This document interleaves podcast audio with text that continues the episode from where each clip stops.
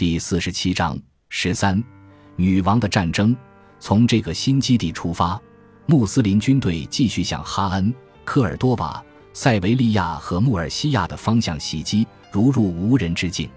斐迪南和伊莎贝拉离前线太远，无力干预。用叶维斯伯爵夫人的话说，该地区如今几乎任凭异教徒处置，没有一个人是安全的。在过去，格拉纳达的威胁对西班牙来说是若隐若现的痛楚，如今突然加剧成难以忍受的剧痛。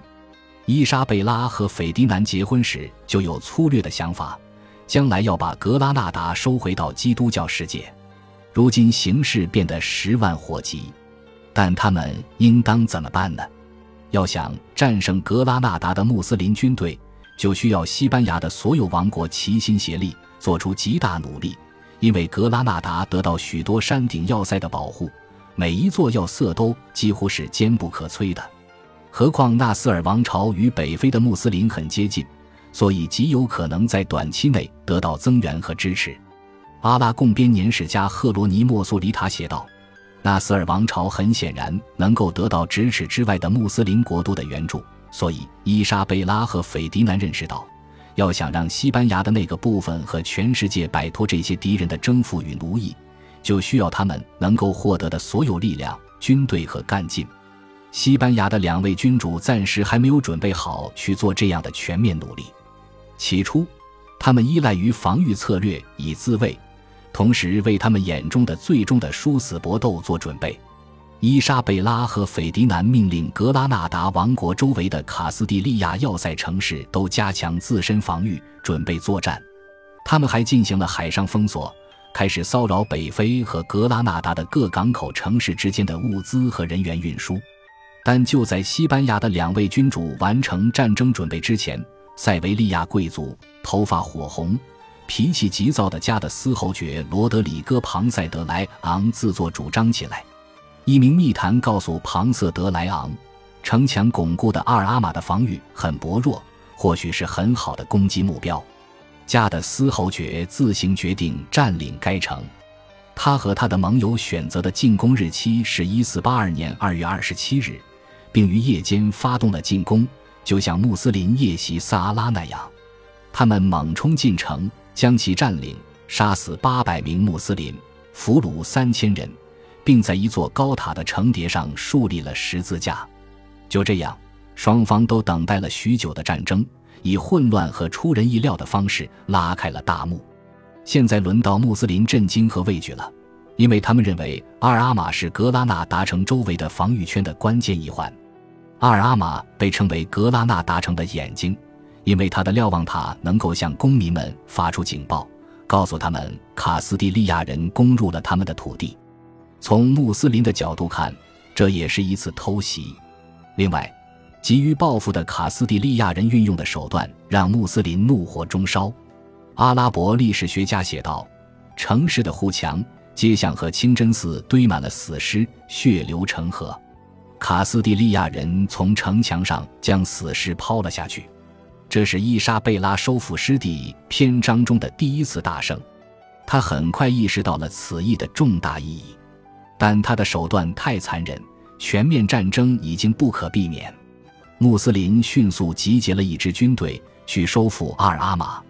抵达城市外墙时，他们看到野狗在撕咬他们同胞的腐烂尸体，这景象令他们大怒。这对穆斯林的情感来说是双重的伤害，因为他们相信狗是不洁净的动物。格拉纳达的士兵们决心要将卡斯蒂利亚人逐出阿尔阿玛要塞。围攻他数周之久，卡斯蒂利亚人被困在城内，饮水有限，开始缓缓的干渴而死。他们派出了使者，先宣布他们的胜利，然后报告他们的困境。伊莎贝拉和斐迪南又一次在梅迪纳德尔坎波过冬，距离阿尔阿玛四百英里，而且伊莎贝拉又一次怀孕了。但他们还是迅速准备了一支军队去援救被包围的西班牙人。国王几乎立刻出征了，女王准备几周后跟随他去科尔多瓦。同时，加德斯侯爵的夫人去找她丈夫的长期对头梅迪纳西多尼亚公爵求救。公爵当即答应，搁置了他对家的斯侯爵的长期敌意。他是第一个赶到阿尔阿玛援救落难基督徒的。他与加的斯侯爵在战场相遇，拥抱起来，建立了重要的新联盟。这对后来的局势有深远影响。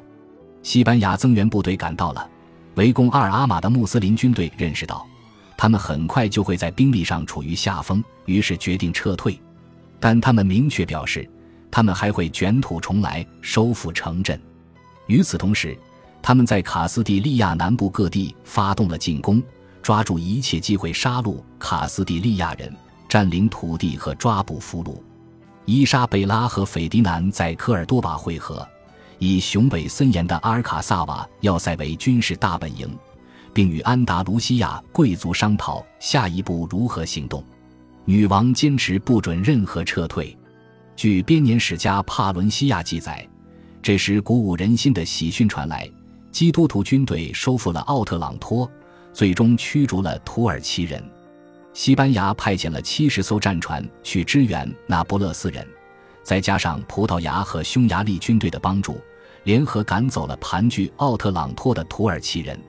奥斯曼帝国内部的混乱也有利于基督徒方面，因为穆罕默德二世出乎意料的去世了，引发了一场争夺皇位的斗争。于是奥斯曼军队撤离了意大利南部。尽管奥特朗托已经十室九空，但他的收复仍然是基督徒团结自卫能力的重要象征。伊莎贝拉女王敦促自己的部队奋勇拼杀时，刻意会提及奥特朗托的例子。女王意志坚定，积极参与战事的运筹帷幄。她开始阵痛之前，还在参加一次作战会议。她向与会者告辞，然后离开，生下了她的第四个孩子。即玛利亚公主，小玛利亚得名字基督的母亲，其实是双胞胎之一。上文已经讲到，另外一个孩子是死胎。卡斯蒂利亚人像穆斯林一样迷信，觉得这个孩子的死亡是一个预兆，是上天给出的凶兆。宫廷人员组成游行队伍，来到科尔多瓦的大教堂，举行了一个仪式，既庆祝玛利亚公主的诞生。也哀悼另外一个孩子的死亡，并进行了悲痛的冥思。仪式的举行地点是光辉璀璨的前科尔多瓦清真寺，天花板高耸，室内有森林般的庄严石柱。一千二百三十六年，科尔多瓦被基督徒占领后，这座清真寺被改为大教堂。穆斯林的清真寺是建在原先的西哥特的圣文森特教堂原址上的。而圣文森特教堂则取代了更古老的一座罗马神庙。清真寺的美丽石柱吸收了教堂和神庙的结构元素。双胞胎之一的死亡的确是个凶兆，因为即将发生许多死亡与杀戮。奥特朗托的胜利被证明是基督徒方面的一次罕见的快速胜利。收复格拉纳达的战争将持续漫长的十年，双方都将蒙受惨重损失。卡斯蒂利亚人需要集中力量才能取胜，因为格拉纳达人是非常优秀的战士，并且敌对基督徒的意志非常顽强。对双方来讲，这都是一场痛苦的战争。编年史家苏里塔写道：“战争非常野蛮和残酷，以至于国内没有一个地方不曾被胜利者和失败者的血染红。敌人的战斗力很强，而且地形也非常复杂。”是同样棘手的挑战。从半岛北部开赴南部的战场，就已经是了不得的冒险，因为卡斯蒂利亚人需要穿越极度干旱的平原，将人员、物资和火炮运过崇山峻岭。这场战争需要无比艰巨的动员和大量的财政牺牲，因为全国的所有资源都被集中于这项宏大事业。历史学家 L.P. 哈维写道。战局在15世纪80年代晚期之前都是悬而未决的，一直到1489年，伊莎贝拉才有了必胜的自信。这一年，他雇人创作了一系列纪念收复失地战争每一次胜利的艺术品中的第一件。起初，他选择了二十个事件作为艺术创作的主题，后来向木刻画家罗德里戈·阿莱曼订购了二十幅浮雕木刻画。打算用作托莱多大教堂唱诗区的椅背装饰。几年后，他又订购了新的一批二十幅以背木刻画，因为又发生了二十次重大胜利或受降。最后，被认为值得纪念的事件的数量达到五十四之多。浮雕木刻画是一种早期的军事照片新闻，记载了目击者亲眼所见的风云变幻的大事件。若没有这些记载，这些事件恐怕会消失在历史记忆中。按照西班牙历史学家胡安·德·马塔卡利亚索·阿洛基亚的说法，这些画作具有极大的历史和考古价值。在这套引人注目的系列画作中，我们能看到垂死的士兵、哀痛的穆斯林、被摧毁的城堡和敌我双方的英雄主义壮举。随后十年里，两位君主的大部分时间都在安达卢西亚的两个主要基地——塞维利亚和科尔多瓦度过运筹帷幄。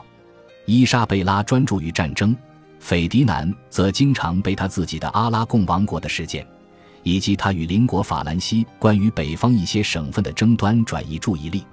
但每一次他松懈下来的时候，伊莎贝拉都会告诫他要振奋精神，继续努力。用历史学家佩吉利斯的话说，这是一场女王的战争。感谢您的收听，喜欢别忘了订阅加关注。主页有更多精彩内容。